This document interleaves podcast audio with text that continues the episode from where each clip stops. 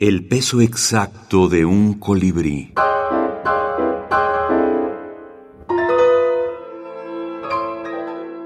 Antologías de la minificción. El sueño de la Virgen. Tomás Araúz. Cuando dijo sí, tendida en el pasto, descubrió que soñaba, pero era demasiado tarde. El libro de la imaginación. Selección de Edmundo Valadez.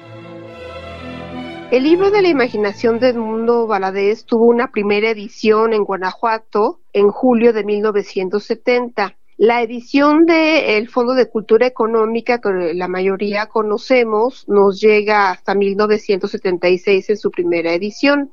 Y en la advertencia de la, de, la antología que ya nos llega a, a, través del Fondo de Cultura Económica, Edmundo Valadez nos propone, como, como, como difusor de la cultura, un viaje para transportar al lector a una serie de mundos portentosos, prodigiosos e imaginarios. Estos más de 400 textos breves que estuvo compilando y reuniendo a lo largo de bastantes años, porque no hay que olvidar que la figura del mundo es fundamental por eh, la difusión de la revista, la creación de las dos, eh, digamos, eh, momentos o épocas de la revista, el cuento, revista de la imaginación, a él lo, formaron como un formidable lector, gozoso y apasionado, a la manera de, de, Borges, de Bioy Casares.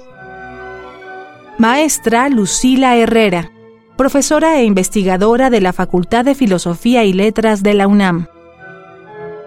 La prueba. Si un hombre atravesara el paraíso en un sueño y le dieran una flor como prueba de que había estado ahí, y si al despertar encontrara esa flor en su mano, entonces ¿qué? S.T. Coleridge el libro de la imaginación. Selección de Edmundo Valadez.